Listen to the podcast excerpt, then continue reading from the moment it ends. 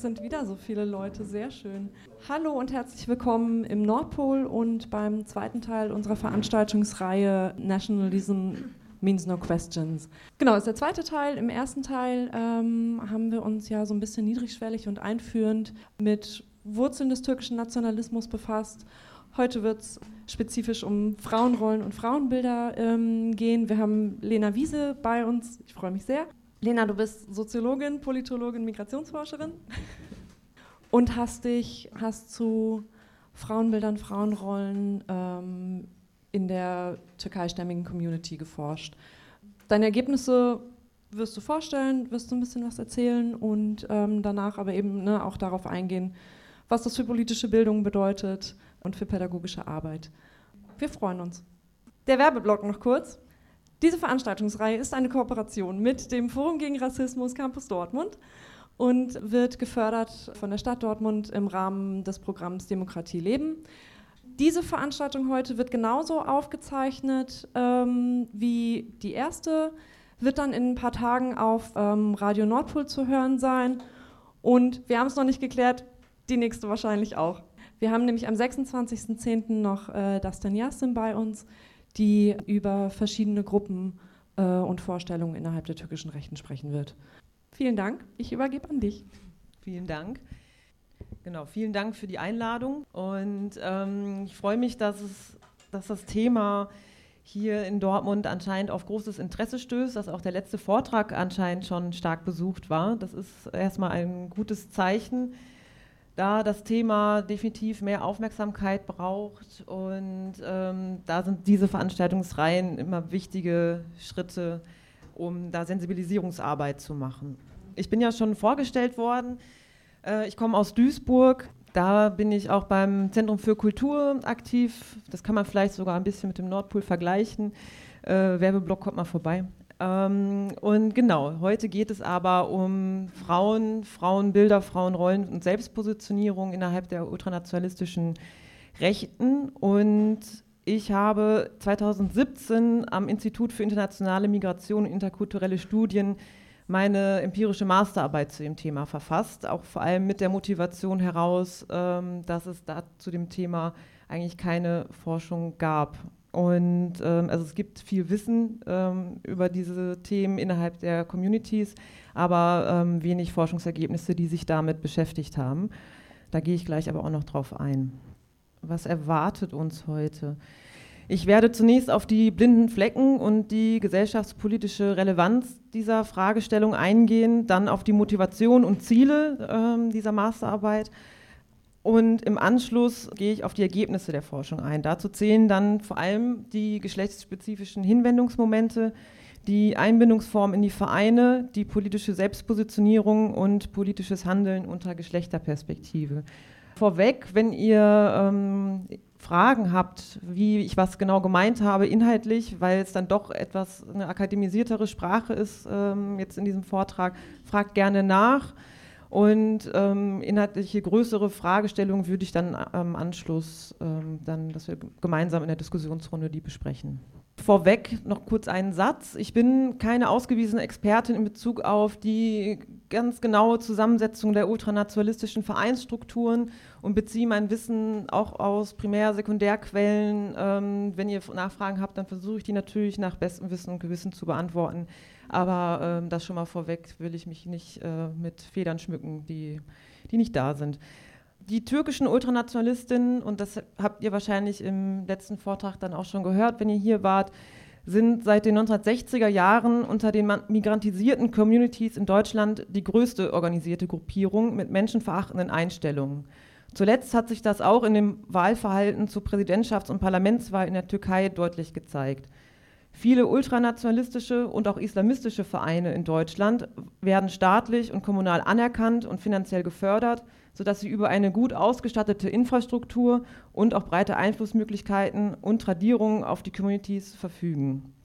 Sei es Unwissen, Ignoranz oder Zustimmung, eine kritische Auseinandersetzung in dominanzgesellschaftlichen Diskursen, bildungspolitischer Aufklärungsarbeit, aber auch rassismuskritischen Ansätzen findet mit der ultranationalistischen Vereinslandschaft noch unzureichend statt. Und gleichzeitig nehmen sich vereinzelte Wissenschaftlerinnen, Journalistinnen, antirassistische Beratungsstellen und insbesondere die vom türkischen Ultranationalismus am stärksten betroffene Menschen dem Thema schon seit Jahrzehnten eigentlich auch eher gezwungenermaßen kritisch an, finden mit ihren Analysen aber kaum Gehör. So hat zum Beispiel der BDAJ, also der Bund der alevitischen Jugend, immer wieder Broschüren zu dem Thema veröffentlicht oder auch Veranstaltungen organisiert.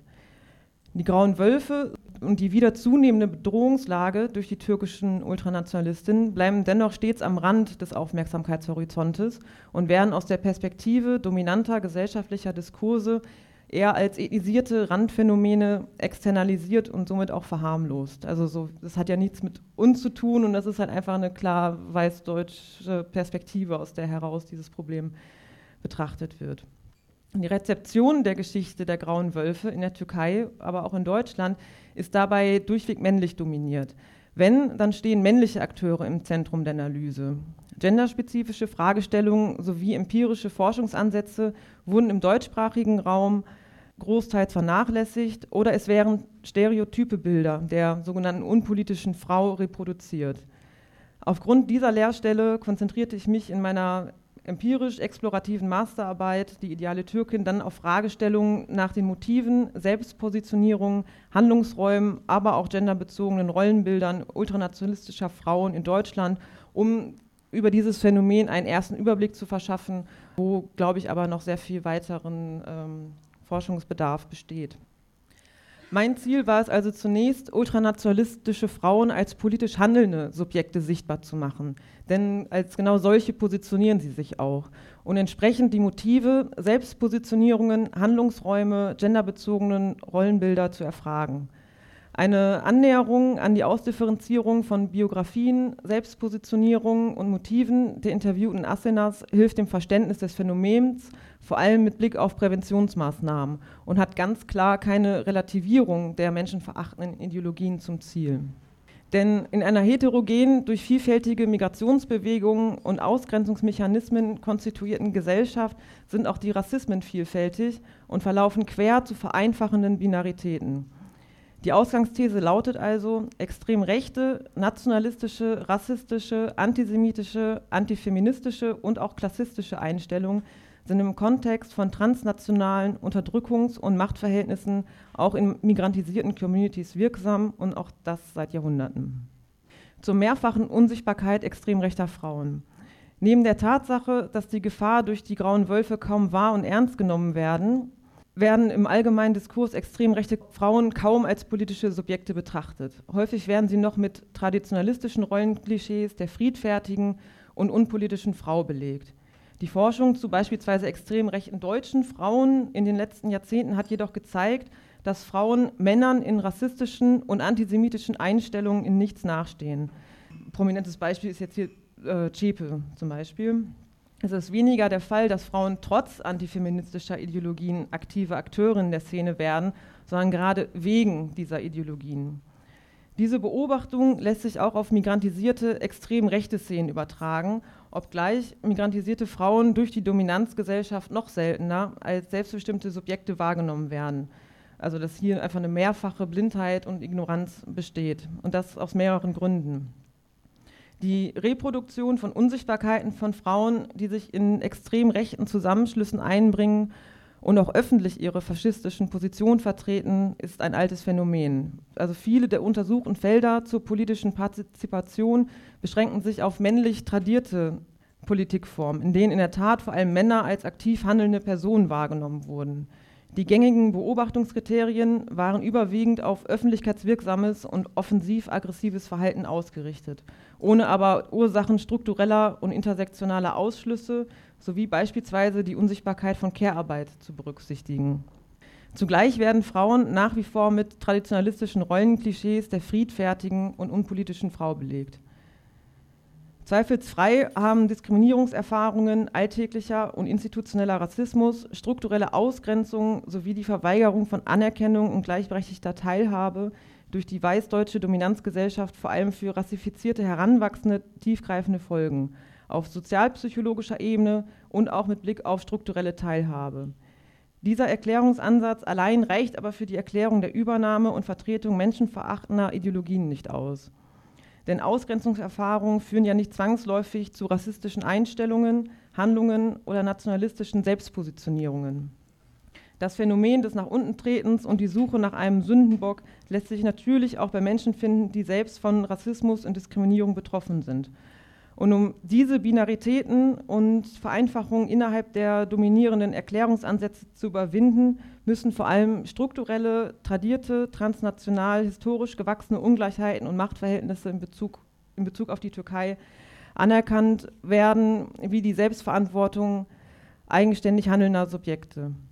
Gemeint ist damit ein Blick auf die Genese des türkischen Nationalismus, seine inneren und äußeren Feindbilder, seine Großmachtbestrebungen, Genozide und die türkisch-islamische Synthese. Das alles verbindende Element der Ultranationalistinnen ist dabei die Liebe zum Türkentum sowie die Überhöhung der türkischen Nation durch die Verklärung der türkischen Geschichte und eine emotionalisierte Verknüpfung von Stolz und Ehre zu einem nationalistischen Abstammungsnarrativ und kolonialistischer Unterdrückung von Minderheiten in der Region. Das beinhaltet auch ein wertekonservatives, patriarchales Geschlechterbild mit klaren Rollenaufteilungen. Mit einer intersektionalen Perspektive gehe ich also davon aus, dass Menschen in vieldimensionalen Machtverhältnissen verordnet sind und so, sowohl Betroffene von Rassismen und anderen Formen von Diskriminierung sein können, als auch zugleich schlicht Täterin sein können.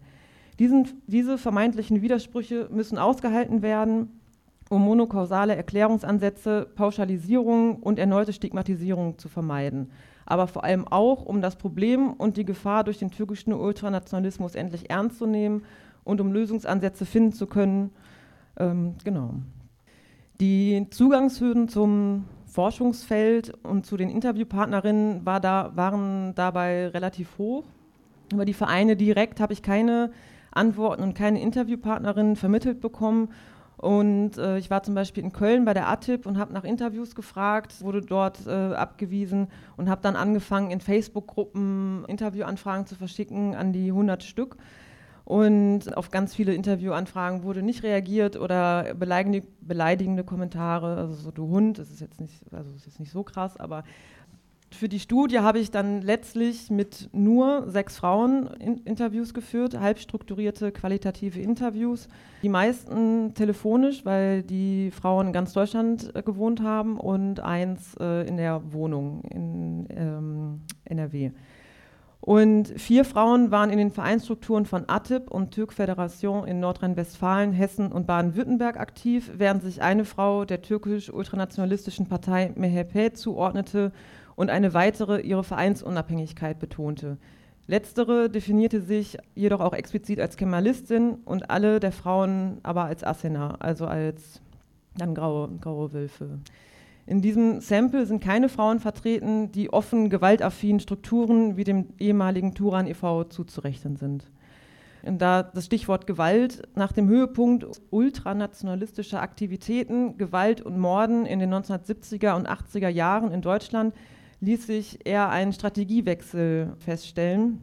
Und die Vereine betonen verstärkt ein friedliches Selbstbild und propagieren ihre Aktivitäten unter Schlagworten wie Interkulturalität, Bewahrung der eigenen Kultur sowie Völkerverständigung. Gleichzeitig fand jedoch außerhalb der öffentlichen Wahrnehmung weiterhin die Vermittlung ultranationalistischer Ideologien statt und nach außen, also nach außen und nach innen, Übergriffe, Bedrohungen und Morde finden aber weiterhin statt.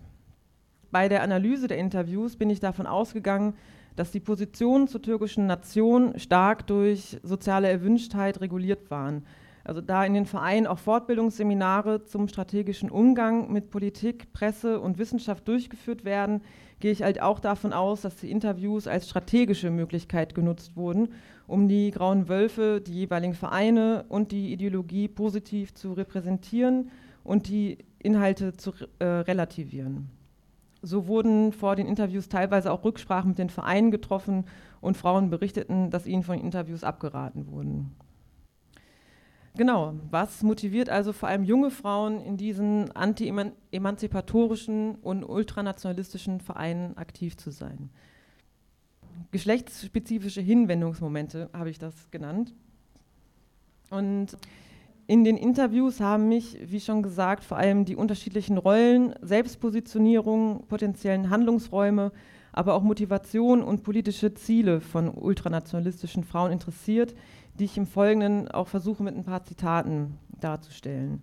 Aufschlussreich sind zu Beginn vor allem die Rekonstruktionen der Politisierungsmomente bzw. der Erstkontakt zu den Vereinen und ultranationalistischen Ideologien.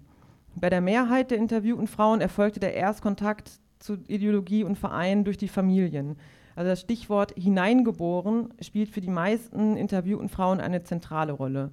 In der Regel sind vor allem männliche Familienmitglieder bereits über Generationen politisch aktiv und werden als Vorbilder genannt, die die Frauen bereits als Mädchen mit in die Vereine nehmen und motivieren, sich dort zu engagieren. Die Familie ist deshalb eine gesellschaftliche Sozialisationsinstanz, in der patriarchale Strukturen und konservative Rollenbilder auch durch die Erziehungsarbeit der Mütter reproduziert und verhandelt werden. Auch dadurch sind die Frauen nicht allein Opfer dieser Verhältnisse, sondern reproduzieren und stabilisieren die Hierarchisierung traditioneller Geschlechtervorstellungen durch die Weitergabe der konservativen und zugleich ultranationalistischen Werte auch über Generationen hinweg. Die Mobilisierungsstrategien der Vereine realisieren sich beispielsweise in abwechslungsreichen Freizeitangeboten für Jugendliche, die zunächst eine emotionale Bindung an die Vereinsgruppe hervorbringen. Attraktive Vereinsaktivitäten, ein Ort zum Rumhängen und die Vermittlung eines Gemeinschaftsgefühls unter Gleichgesinnten erleichtern dabei den Erstkontakt für die weitere Vermittlung des ultranationalistischen Weltbildes. In den Interviews und in den Aussagen über die Strategien der Vereine bestätigte sich die These, dass die Kategorie Geschlecht auch als Mittel zur Politisierung dienen kann, indem sogenannte Frauenthemen zunächst zur Mobilisierung und Einbindung genutzt werden, ohne den ideologischen Hintergrund explizit zu erwähnen, also den Hintergrund der Vereine. Also es ne, wird dann auch berichtet, so man, man tauscht sich halt über den aktuellen Lippenstift oder äh, Concealer aus und das sind dann einfach erstmal so Themen, die da Platz finden. Es ist auch nicht der zu unterschätzende Reiz, Teil einer transnationalen Bewegung zu sein, der mit dazu beiträgt, dass sich alle interviewten Frauen als zentrale Akteurinnen bei den Grauen Wölfen bzw. bei deren lokalen Verbänden in Deutschland wahrnehmen und stolz darauf sind. Weitere in den Interviews genannte Zugangsfaktoren waren das eigene Interesse, das persönliche Umfeld, gesellschaftliche Ereignisse, Social Media oder auch Fernsehserien sowie der Kontakt zu Freundinnen, die bereits ultranationalistische Vereine besuchen. Das genannte Durchschnittsalter, in dem sie begonnen haben, sich aktiv für die Geschichte und Politik der Türkei zu interessieren, betrug so circa 13 Jahre. Und als Gründe für das aufkommende Interesse wurde unter anderem auch regelmäßige Türkei-Urlaube, grundsätzliche Neugier und der Wunsch, sein Umfeld und die Geschichte der Familie besser verstehen zu wollen genannt. Und diese Neugier und das Verstehen wollen, beziehungsweise die Wahrheit wissen wollen, ist auch stark geprägt durch Verschwörungserzählungen und Misstrauen gegenüber ähm, der Medienberichterstattung. Ähm, da ist ein Zitat, es gibt im Türkischen eine Serie, die läuft schon sehr lange und das ist halt nicht eine Serie, die gerne Mädchen gucken würden, das ist eine Männerserie. Aber bei der Serie war das halt besonders, dass sie halt auch meistens die Wahrheiten erzählen, was eigentlich alles abläuft weil das, was wir in den Medien mitbekommen, ist meistens nicht so, wie es eigentlich ist. Und da hat schon so ein bisschen das Interesse angefangen. Und dieses eigenständige Interesse für die grauen Wölfe wurde beispielsweise auch mit der charakterlichen Neigung bzw. mit dem türkischen Blut, Zitat, der Frauen begründet. Dabei ist es für sie ein wichtiges Anliegen, sich selbst als aktiv handelnde Subjekte darzustellen. Die in den vergangenen Jahren und Jahrzehnten zu beobachtende verstärkte Einbeziehung von jungen Frauen in die ultranationalistischen Vereine muss vor allem als Ausdruck einer veränderten Mobilisierungsstrategie der Vereine verstanden werden, um auch neue Mitglieder zu mobilisieren. Die Potenziale der jungen Frauen, die ja nicht auf den Kopf gefallen sind, zur Gewinnung neuer Mitglieder und erfolgreicher Öffentlichkeitsarbeit werden bewusst aktiviert. Die Frauen werden dabei in repräsentativen, aber kaum in machtrelevanten Positionen eingesetzt. Klassische Aktivitäten beschränken sich auf Formen der Care-Arbeit wie Essenzubereitung und Kinderbetreuung. Seltener waren Formen der erweiterten Verantwortungsübernahme. Eine Frau pflegt beispielsweise die Facebook-Seite ihres ATIP-Vereins und erstellt Flyer für Veranstaltungen. Auch sie treibt der Wunsch an, nicht nur in der Türkei, sondern auch in Deutschland aktiv zu sein. Dabei orientiert sie sich an einem Ausspruch von Mehmet Alpaslan Çelebi, dem Sohn des ATIP-Gründers Musa Seda Çelebi, der bei einem Besuch ihres Vereins gesagt habe, versucht immer, auch in Deutschland aktiv zu sein, versucht immer, euch am besten zu präsentieren, wir sind die Nachfolger von unseren Eltern. Die Frau internalisierte diesen Appell und vertritt insgesamt eine radikale Position bezüglich der Bewahrung und Verteidigung der eigenen Kultur bzw. Nation. Gleichzeitig sieht sie die Vereinsarbeit von ATIP als unpolitisch an. Es ist ihr ein starkes Anliegen, keine vermeintlichen Verleumdungen über die grauen Wölfe im Raum stehen zu lassen und ihr Umfeld über die Wahrheit zu belehren. Dieses Umfeld ist in ihrem Fall vor allem die Schule. Sie fühlt sich als auserwählt um diese Aufgabe, für diese Aufgabe und beschreibt sich als diejenige, die sich für die Sache aufopfert. Ich war immer die Person, die eine Meinung dazu abgegeben hat und immer diskutieren konnte, weil die anderen halt keine Meinung dazu hatten und nicht so viel wissen. Und das wird auch immer so bleiben. Aber ich werde nie jetzt, wenn ich weiß, sie sind im Unrecht, dass zumindest eine dafür sorgt, dass der Mist nicht so stehen bleibt. Tatsächlich seltener sind dann Formen von einer wirklichen Machtübernahme in den Vereinen, wie Vorstandsvorsitz oder äh, wirklich machtrelevante Positionen auch wenn ich tatsächlich eine Frau interviewt habe, die in den 80ern ähm, genauso eine Rolle als Einzel, also Fall sozusagen übernommen hat. Da komme ich dann gleich nochmal zu.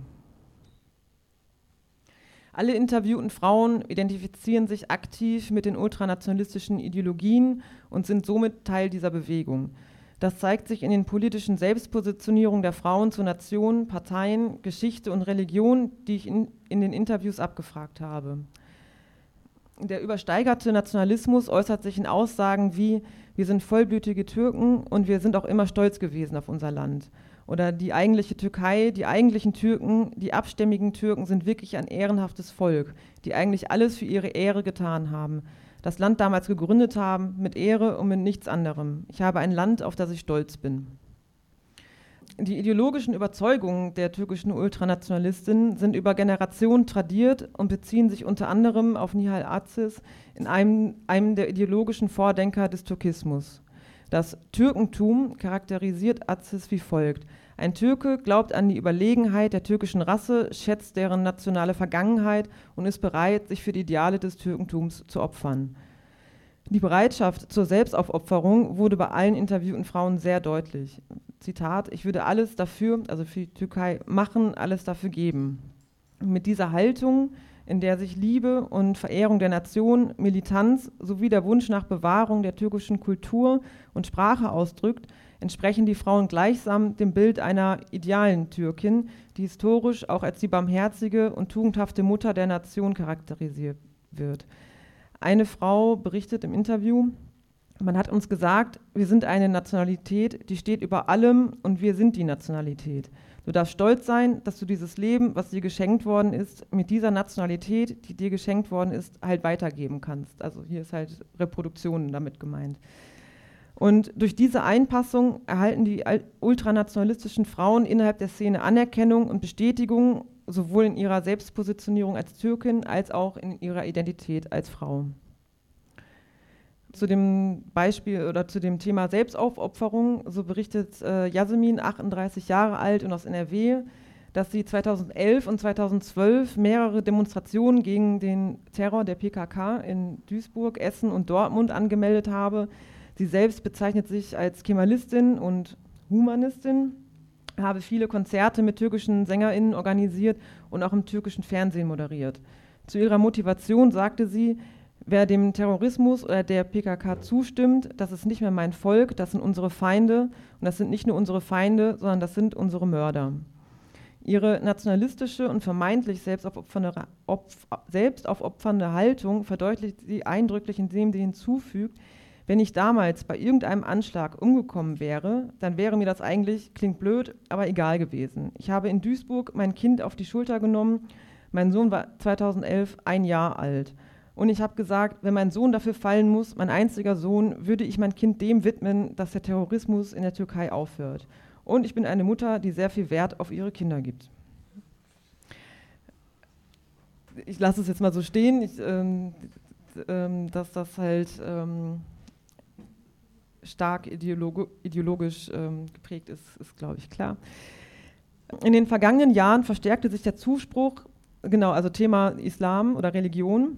In den vergangenen Jahren verstärkte sich der Zuspruch, den der Islam in ultranationalistischen Kontexten erfährt. Die religiösere Einbettung kann zum einen den autoritären und patriarchalen Charakter der ultranationalistischen Ideologie und die konservativen Familienwerte verstärken und legitimieren. Zum anderen wird so auch das Mobilisierungspotenzial unter gläubigen Ultranationalistinnen vergrößert, sowie eine breitere gesellschaftliche Akzeptanz der ultranationalistischen Parteien in der Türkei ermöglicht. Die ultranationalistischen Vereine in Deutschland gehen den religiösen Wandel mit, den die türkische Gesellschaft in den vergangenen Jahren erfahren hat. So wird von vereinzelten Vereinen oder Moscheeverbänden versucht, den Zugang zu ultranationalistischen Ideologien über die Freitagspredigten zu erleichtern. Die Frage nach der Einbindung des, des Islams hat aber auch immer wieder zur Abspaltung innerhalb der Verbandsstrukturen geführt. Die Mehrheit der interviewten Frauen legten dabei aber tatsächlich eher ein pragmatisches Verhältnis zum Islam an den Tag und nahmen zur türkisch-islamischen Synthese Bezug, was aber auch jeweils von der Religiosität der verschiedenen Vereinsverbände abhängig ist. So beschrieben sie sich meist als religiös, ordneten ihre Religionsausübung aber zum großen Teil ihren alltäglichen Verpflichtungen unter. Lediglich eine Frau lehnte die Einbindung des Islams im Ultranationalismus rigoros ab auch weil sie eine Verbindung zwischen den strukturellen Ausgrenzungen von Frauen aus den Machtpositionen und dem in den Vereinen vorherrschenden, auch religiös begründeten konservativen Frauenbild sah.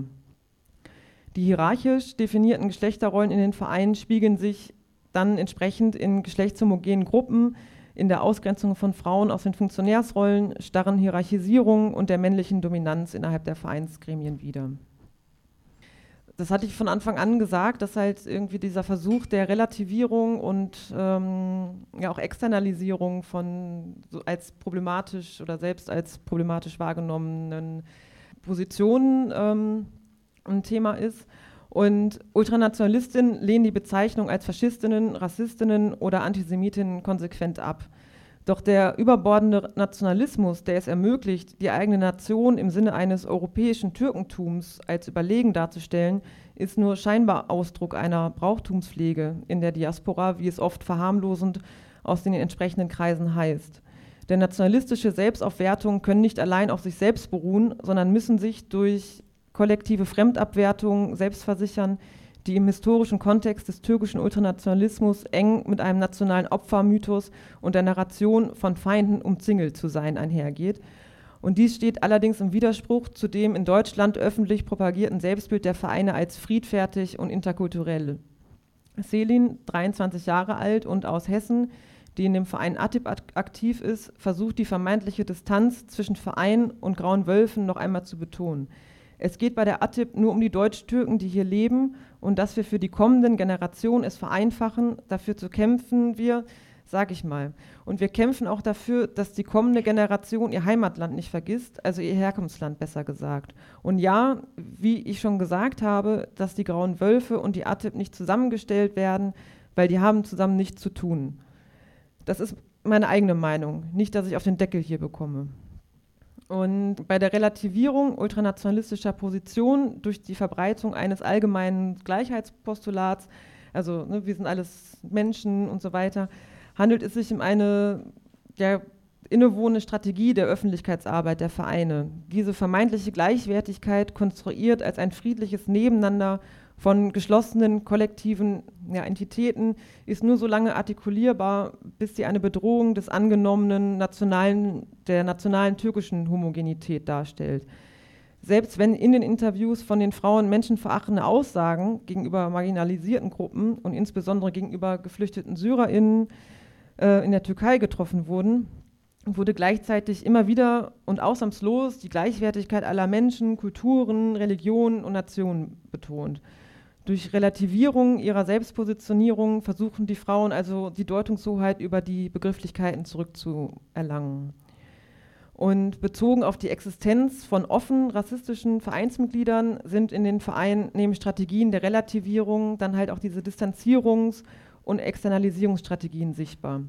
Dort, wo die Existenz von Rassismus und Antisemitismus gar nicht mehr geleugnet werden kann und der interkulturelle Ruf der Völkerverständigung in Gefahr zu geraten droht, während die zu verurteilenden Aussagen, dann wird dann so gesagt, ja, es seien halt die Älteren, das ist bei denen dann fehlende Bildung oder das sind halt dann schlichtweg Idioten, die das übertreiben.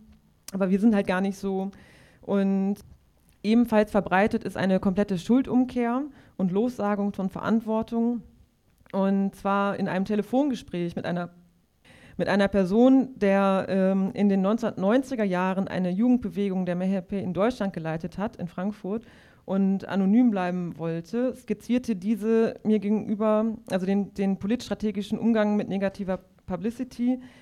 Und er erklärte, antisemitische Äußerungen bei den Grauen Wölfen haben nichts mit den antisemitischen Einstellungen der jeweiligen Person zu tun, sondern haben damit zu tun, ähm, durch, den kritischen, durch den Einfluss kritischer wissenschaftlicher Abhandlungen über die Ideologien der Grauen Wölfe. Also durch die Lektüre, beispielsweise von Büchern von Kemal Bosai, dass er schreibt, die Grauen Wölfe sind antisemitisch und glauben oder vertreten diese und diese Ideologie, vertreten erst dann die Jugendlichen auch ebenfalls diese Ideologie. Und ansonsten wäre das gar nicht in, den, in deren Köpfen ja, politisches Handeln unter einer Geschlechterperspektive. Die meisten der interviewten Frauen reflektierten ihre Rolle in, in den Vereinen und kamen zunächst zu dem Schluss, diese sei gleichberechtigt. Und je mehr Handlungsmacht die Frauen in den Vereinen jedoch erlangten und je länger sie in, in den Strukturen aktiv waren, desto differenzierter wurde ihr Blick auf die Hierarchisierung der Geschlechterrollen und Strukturen, mit denen sie sich innerhalb der Vereine konfrontiert sahen. Auch wenn die subjektiven Erklärungsansätze für die empfundene äh, Ungleichbehandlung dann unterschiedlich ausgefallen ist. Lediglich eine ältere Frau, die sich als historische Ausnahme in Deutschland beschrieben hat, äh, da sie in den 1990er Jahren Verantwortung in den Gremien eines mehrheitnahen Vereins übernommen hat, benennt und kritisiert die strukturelle Ungleichheit in den, Zitat, Männervereinen. Der Schutz der Familienehre in, Zitat, konservativen Familien habe Auswirkungen auf die Selbstbestimmung und somit auf den Wirkungsradius der Frauen, was vor allem für unverheiratete Frauen ein großes Hindernis darstelle, um sozusagen in den Vereinen ähm, aktiv zu sein. Verantwortungsvolle Positionen würden mit Dienstreisen einhergehen, bei denen man allein oder auch nachts unterwegs sein müsse. Zitat, welcher konservativer Vater erlaubt seiner Tochter, um die Zeit dorthin zu kommen? Sie habe als erste junge und unverheiratete Frau eine Machtposition in ihrer Organisation ganz weit oben gehabt, wo die Männer das Sagen hatten. Und sie hat Vorträge gehalten und Konferenzen organisiert, hat bundesweit Vernetzungsarbeit betrieben und sagt von sich, ich war die Erste, die den Saal betreten hat, wirklich die Erste. So hoch sei nach ihr in dieser Struktur niemand jema jemals gekommen. Denn es habe zwar eine Zeit gegeben, da waren Frauen sehr gut mit involviert, aber das hat sich dann irgendwann verlaufen, leider. Und ihre Begründung dafür lautet, ja, also ich meine, ich kenne wirklich nicht mehr viele. Das hört sich jetzt doof an, aber alle, die irgendwo ein bisschen mehr gebildet sind, haben die Strukturen satt und man muss nicht immer so gegen Windmühlen kämpfen. Irgendwann wird man müde. Und ihre Ausführungen sind durch eine kritische Distanz zu den Vereinen gekennzeichnet. Ideologisch äh, identifiziert sie sich aber immer noch mit der Mehepe. Sie beschreibt sich, anders als alle anderen interviewten Frauen, selbst als säkular und Feministin versteht darunter, dass sie gleiche Rechte für Frauen haben will. Und diese Gleichberechtigung sieht sie in den türkisch-konservativen Familien, aber auch in den Vereinen nicht umgesetzt. Abhängig davon, ob die Männer den Frauen freundlich gesinnt sind oder weniger freundlich, läuft das bei den Frauenabteilungen dann besser oder schlechter, sagt sie. Und das seien auch die Gründe, weshalb sie sich aus dem Verein zurückgezogen hat. Auch für andere Frauen sieht sie große Zugangshürden bei den Vereinen, da sich die Verhältnisse für politisch aktive Frauen strukturell verschlechtert haben. Auch unter dem Gesichtspunkt von Vereinsarbeit, äh, nee, Vereinbarkeit von Familie und Vereinsaktivitäten. Und neben den strukturellen Problemen in den Vereinen und durch die konservative Erziehung merkt sie aber auch an, dass viele Frauen desinteressiert zu religiös oder apolitisch seien. Und dann sagt sie nochmal, es sind einfach strukturelle Probleme und es ist einfach ein Männerverein. Und es kann jetzt kommen, wer will und sagen, was er will. Das ist alles in allem in diesem ganzen konservativen, in allen konservativen türkischen Vereinen ist, es, ist das so. Also nicht nur bei den Grauen Wölfen, sondern auch bei anderen, die eher noch mehr religiös orientiert sind. Und wir sind einfach anders strukturiert und sind absolut antidemokratisch. So, das muss ich einfach mal so sagen, auch wenn ich sie sehr lieb habe. Eine andere Frau, die einige Jahre in Hessen eine Mädchengruppe geleitet hat, begründet, also auch eine der eher wenigen, die ähm, sozusagen dann in diesen geschlechtshomogenen Gruppen Verantwortung übernommen hat, begründet die Machtungleichgewichte in den Vereinen hingegen größtenteils biologistisch und schreibt Frauen qua Geschlecht verstärkt Unsicherheit und Desinteresse an Politik zu. Sie beschreibt nachdrücklich, dass Frauen zumindest bei der ATIP zwar zahlreich vertreten und aktiv seien, aber keine Funktionärspositionen einnehmen. Sie sagt, ich weiß es nicht, ich kann es mir nicht erklären, weil ich finde, dass bei uns bei der ATIP sind die Männer zwar gut besetzt, die Frauen zwar auch, ich sage mal, die Frauen haben nicht so eine höhere Position bei uns im Verein wie die Männer. Aber das liegt jetzt nicht an Geschlecht, sondern eher daran, dass die Frauen immer sagen, nee, ich habe noch meinen Haushalt und die Kinder und, und, und. Ich muss noch das erledigen, dann haben die immer, Frauen wollen immer hinter den Kulissen bleiben. Ich sage mal, die trauen sich das nicht zu. Ne? Ich bin jetzt der Zentralvorstandsvorsitzende als Frau. Ich schaffe das auch so, den Haushalt kann ich ausschmeißen. Die haben Angst davor, sage ich mal. Das ist auch ein bisschen Faulheit. Und dann, also das führt sie noch, noch weiter und in aller Ausführlichkeit aus. Und beschwert sich, dass sie eine der wenigen ist, die da auch so aktiv ist. Auch in Frankfurt ist, war, ist jetzt dieses Beispiel. Und es herrschte unter den interviewten Frauen insgesamt aber Konsens, dass die dominierende und überbetonte Frauenrolle der idealen Türkin nachteilig für die Vereinbarkeit von politischer Aktivität, Familie und Beruf ist. Der politischen Aktivität kommt im Zweifel dann die geringere Priorität zu. Trotzdem ist es den Frauen möglich, eigene Gestaltungsräume, zu verhandeln sowie Grenzüberschreitung auszuprobieren und somit eine aktive Rolle bei der Gestaltung ihrer sozialen Wirklichkeit einzunehmen. Neben der starken emotionalen Bindung an die Vereine, die, die, die für die Frauen die Rolle einer großen Familie einnehmen, ist dies eine Erklärung dafür, weshalb die Frauen, solange ihnen die zeitlichen Kapazitäten zur Verfügung stehen, möglichst viel Zeit und Energie in die Vereinsarbeit stecken, um äh, ihre politischen Ziele zu erreichen. Und darüber hinaus stellen Formen der politischen Artikulation, die sich abseits von Vereinsstrukturen abspielen, halt auch eine Möglichkeit dar, den Vorstellungen der vorhandenen Weiblichkeitsnorm zu widersprechen, aber sich zugleich als ideale Türkin zu zeigen und gegen vermeintliche Feinde der Türkei einzutreten. Das wird beispielsweise dann auf Demonstrationen sichtbar, auf denen die Frauen laut und aggressiv beispielsweise ihren Hass gegen die kurdische Freiheitsbewegung äußern und dieser Hass und die Bereitschaft zur Militanz speisen sich dann aus den, also halt eben aus den Selbstpositionierungen der Frauen und sind als Grundlage politischen Handels auch außerhalb strikter Vereinsaktivitäten vorhanden. Es lässt sich zusammenfassend sagen, dass ähm, Diskriminierungserfahrung, alltäglicher und institutioneller Rassismus, strukturelle Ausgrenzung, Racial Profiling, rassistische Polizeigewalt und auch die Verweigerung von Anerkennung und gleichberechtigter Teilhabe durch die weißdeutsche Dominanzgesellschaft vor allem für Heranwachsende tiefgreifende Folgen haben. Und wie auch anfangs schon gesagt, aber es macht einfach Sinn, das immer wieder zu wiederholen, dass diese Erklärungsansätze allein nicht ausreichen für die Übernahme und Vertretung menschenverachtender Ideologien und dass diese Erklärungsansätze im Zweifel zu einer Verfestigung von monokausalen und ahistorischen Erklärungsansätzen führen, die letztlich eine reine Viktimisierung und auch Entmündigung ultranationalistischer Frauen befördern. Diese Erklärungsansätze blenden historisch gewachsene Zusammenhänge des türkischen Ultranationalismus, aber auch die Verantwortung für das eigene Handeln aus. Und somit werden die Handlungspotenziale der Mädchen und Frauen ebenso wie die historischen Dimensionen und Kontinuitäten des türkischen Ultranationalismus, auf die sich die politischen Selbstpositionierungen ja immer wieder bezogen haben, relativiert und entkontextualisiert. Und die genannten Ausgrenzungserfahrungen führen also nicht zwangsläufig zu ultranationalistischen Selbstpositionierungen. Mit der Hinwendung zu ultranationalistischer Ideologie artikuliert sich vielmehr der Wunsch nach Macht und Stärke im Kontext des türkischen Ultranationalismus. Und diese nationalistische Selbstaufwertung, die grundsätzlich mit dem Ultranationalismus einhergeht, äußert sich in Deutschland dann unter anderem in Form der Selbstwahrnehmung als gesellschaftliche Elite unter den migrantisierten Communities. Punkt.